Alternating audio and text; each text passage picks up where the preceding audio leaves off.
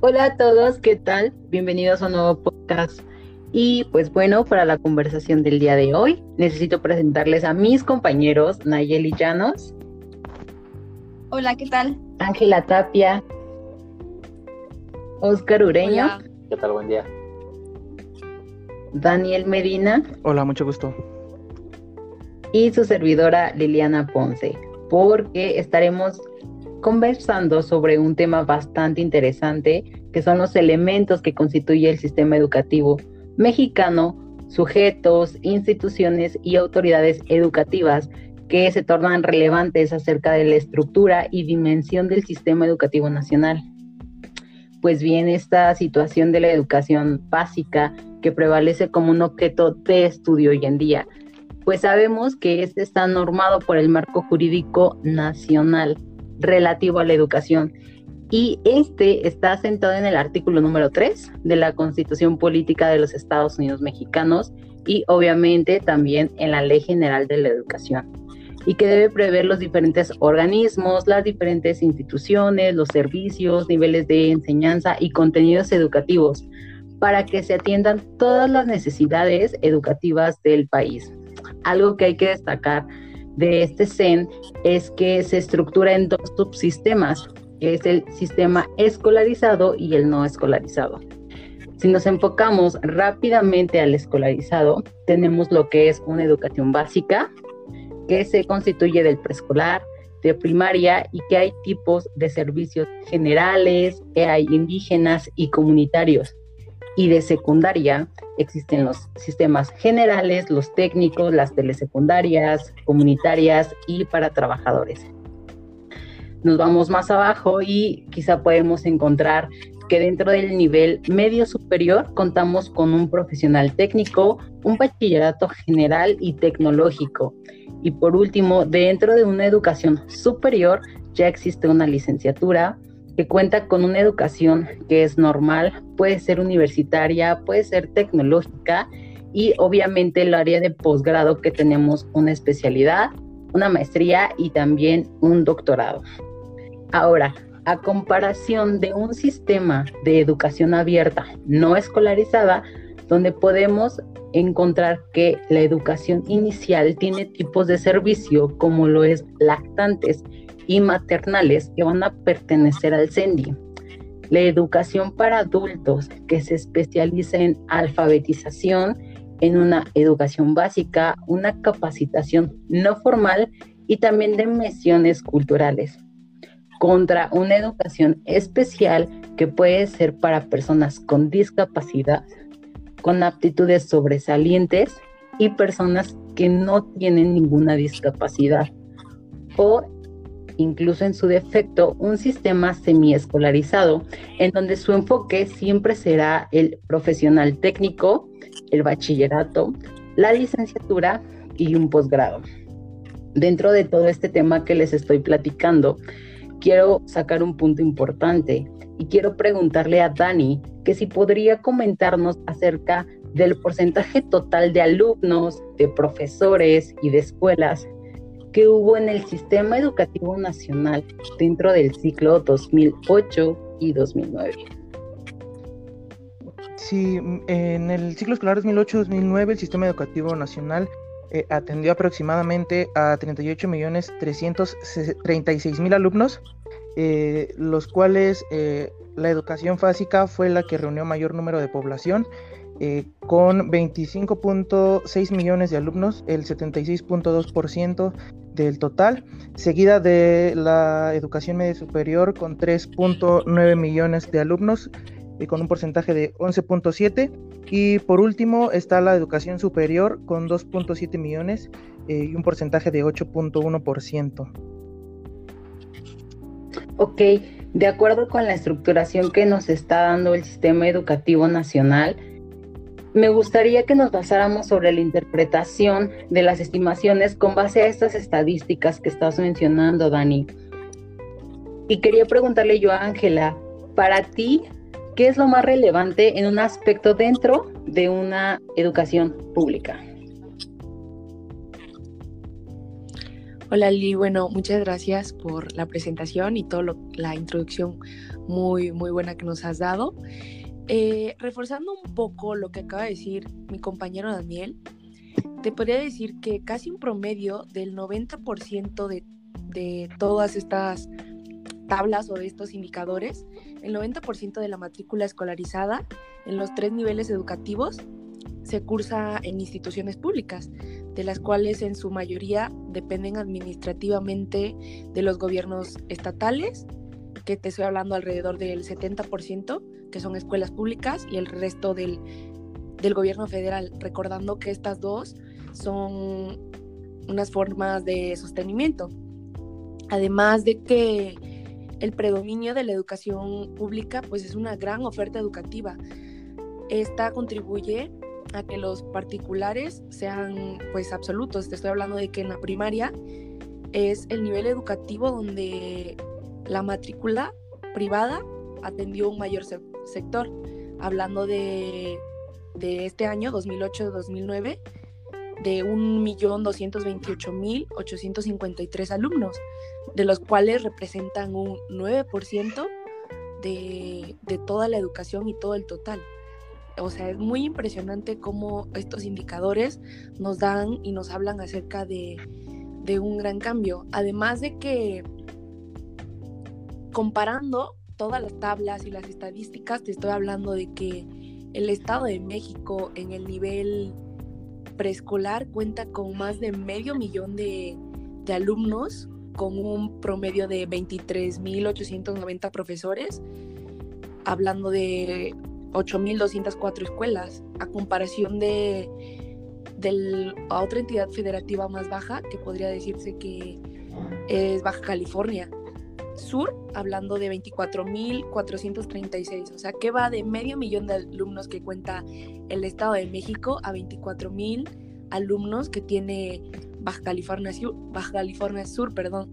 O sea, es un indicador como muy, muy grande y podríamos decir que que pues sí, que esto es en ese año, pero pues ahora ya estamos en el 2021 y tal vez podría ser muy diferente. Y también en nivel primaria y en nivel secundaria, el Estado de México se lleva a todos los estados por encima, hablando de más de un millón de alumnos a comparación de otros estados que apenas y alcanzan los 100 mil. Estoy completamente de acuerdo con el enfoque que le estás brindando a esta interpretación y me gustaría que también eh, Naye nos hablara un poquito sobre el sistema educativo nacional a partir de los 80 para que nosotros pudiéramos encontrar una comparativa de ese periodo, luego con el 2008, 2009 que tú nos estabas comentando y que nos, nos comentó nuestro compañero Daniel y poderle hacer un enfoque eh, actual a este siglo eh, presente. Hola, gracias Lili. Bueno, la década de los 80 se distinguió por una acelerada expansión de la educación preescolar. Esta creció un 150% en los alumnos y más de 200% en profesores y escuelas. Pero durante la década siguiente de los 90, solamente fue de un 25 a un 54% en alumnos y escuelas. Este, y 49% en profesores ni siquiera se acercó con la entrada de la obligatoriedad del ciclo, del ciclo 2004 al 2005. Se acercó, este, no, no, pudo nunca rebasar esa meta, ya que durante la, el periodo del 2000 al 2008 la matrícula tan solo se elevó un 35% y los profesores y escuelas un 39 y 24%. Las transformaciones en las dimensiones del nivel primaria han seguido tendencias contrarias a la de preescolar y secundaria. Desde los 80, el volumen de, los alumnos registró ligeros descensos, excepto durante los años 90, aun cuando los profesores y las escuelas no dejaron de aumentar casi 46 y 28%. En cuanto a la secundaria, este nivel educativo ha tenido un crecimiento constante, pero con un ritmo decreciente. Durante los años 80, los volúmenes de alumnos, profesores y escuelas crecieron solo 38, 39 y 117%. Y en el periodo del 2000 al 2008, solo 15, 20 y un 21%. Bueno, ahora hablemos del entorno escolar de la educación básica. Esto se refiere a este el contexto en el que se asientan las escuelas, los alumnos y los docentes. Este se basa en tres índices calculados por la CONAPO. El primer índice habla de la marginación a nivel localidad. El segundo habla del índice de marginación urbana y el índice de aislamiento de las localidades. Bueno, los dos primeros miden la intensidad de las carencias estructurales sufridas por la población de una demarcación que cuenta con este, condiciones de exclusión y carecen de educación y servicios básicos. Y el índice de aislamiento determina la distancia que separa a las localidades, las carreteras o concentraciones de, de, población, de poblaciones importantes, es decir, que hay escuelas que están muy lejos de las comunidades y luego por eso no tienen las mismas oportunidades los, niños de ir a escuelas porque les quedan muy lejos. Y hay que tener claro que el Estado está obligado a proveer a esa población de oportunidades educativas iguales al resto de la población. Muy bien. Naye, te agradezco muchísimo por tu punto de vista, por platicarnos sobre los puntos decrecientes, sobre la marginación que pues nos puede dar una idea, ¿no? De la carencia basada en la educación desde esa época y pues hasta el día de hoy si nos ponemos a compararlo, ¿no? Y con lo que hemos visto hasta ahora y con todos los puntos que hemos tocado, me gustaría que mi compañero Oscar nos hablara un poquito de cómo se va a dividir el servicio a la población, pero brindado por las instituciones educativas en los distintos niveles que existen. ¿Qué tal chicos? Buen día. Bueno, eh, retomando el punto que mencionas Lili, bueno, la, la educación en nuestro país se ha, se ha tomado por diferentes rumbos, las tablas que mencionaba anteriormente Naye, se puede visualizar como eh, los niveles básicos, tomando en cuenta preescolar, primaria y secundaria, se dividen en dos grandes rubros que podrían ser urbanas e indígenas. Y por ahí un punto en el del comunitario, que este comunitario atiende a, a poblaciones rurales completamente. Entonces, validando este, este tipo de información, podemos visualizar que la población urbana es donde más se concentra los niños, llámese de, los niveles básicos, de preescolar hasta secundaria, y podemos tener en cuenta que en el caso de la educación secundaria se da una asociación entre lo urbano y lo rural en los tipos de servicios educativos. Ahora, retomando un poco el tema de secundarias, eh, en, si lo, si lo tenemos en este punto en, el nivel eh, urbano, las generales y las técnicas son predominantemente urbanas, como se les menciona, y las telesecundarias, que se ven muy poco, pero sí hay, son eh, comunitarias. Sobre todo las últimas, estas eh, telesecundarias se van a, tener en poblaciones rurales. Si nos vamos a algún pueblo de, no sé, llámese Estado de México, Michoacán, Guerrero, que es lo que tenemos un poco más cerca, vamos a encontrar diversos eh, planteles que tienen el, título de telesecundaria. Esta, este tipo de educación les va a permitir a, los chicos que ahí estudian estudiar propiamente y desarrollar algún otro oficio, llámese ganadería, agricultura, pesca, que es en lo que más se van a desarrollar estas personas, que al final de cuentas van a tomar la educación sí, pero su principal objetivo en este punto va a ser, va a ser un ingreso económico. ¿no? Entonces, tenemos que tomar en cuenta que las, las secundarias, como las conocemos nosotros, técnicas o diurnas, se van a encontrar propiamente en las poblaciones más grandes.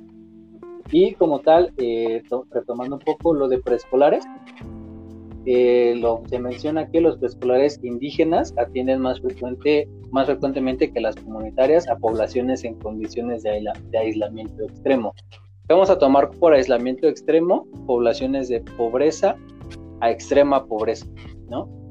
Eh, va a haber muy pocos, como tal, eh, hay muy pocos en el país que atiendan específicamente a estas poblaciones porque si las personas a, duras penas, y llamémoslo de esta forma, duras penas pueden sobrevivir para alimentarse un día cada día, se van desarrollando de manera muy lenta, pues no van a tener las posibilidades de enviar a, sus hijos a, un preescolar con todo lo que eso implica, ¿no? Entonces vamos a encontrar muy pocos y este y como tal en las poblaciones en las que más se necesita es donde vamos, vamos a encontrar más, más eficiencia de este servicio, porque si nos vamos a, verificarlo, pues México es un país con la población donde se encuentra más pobreza extrema, ¿no? Entonces, bueno, en esta zona de, América del Norte es donde más se encuentra, ¿no? Entonces, esas tres instituciones que, que, vamos a mencionar o que estamos trabajando en este tema de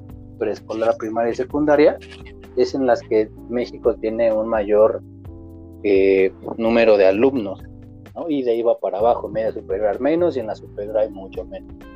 Entonces, considerando eso, creo yo que se le debería dar un mayor enfoque a estos tres eh, ámbitos o estos tres niveles educativos para que los podamos potencializar. También tenemos instituciones asociadas de manera indirecta a la Ley General de Educación, como se mencionó anteriormente, que es la UNESCO, el Fondo Monetario Nacional, asociaciones de educación de los gobiernos, el INEE, que son instituciones que pues indirectamente tienen que ver con la educación en México, pero como tal no son los principales responsables del fracaso o no en el sistema educativo mexicano.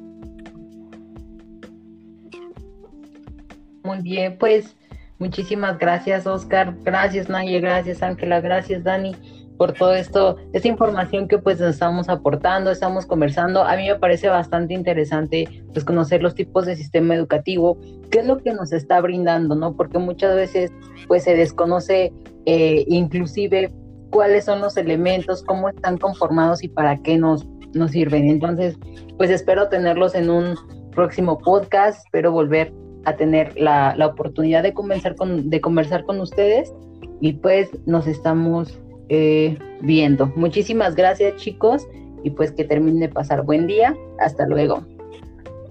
Bye. Gracias. gracias. Hasta luego.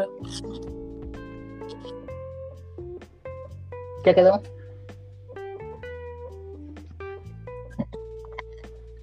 Ya. Ya solo le Solo cortas lo último y los primeros 20 minutos sin hablar nada, amiga. Voy. Lo para rápido acabar.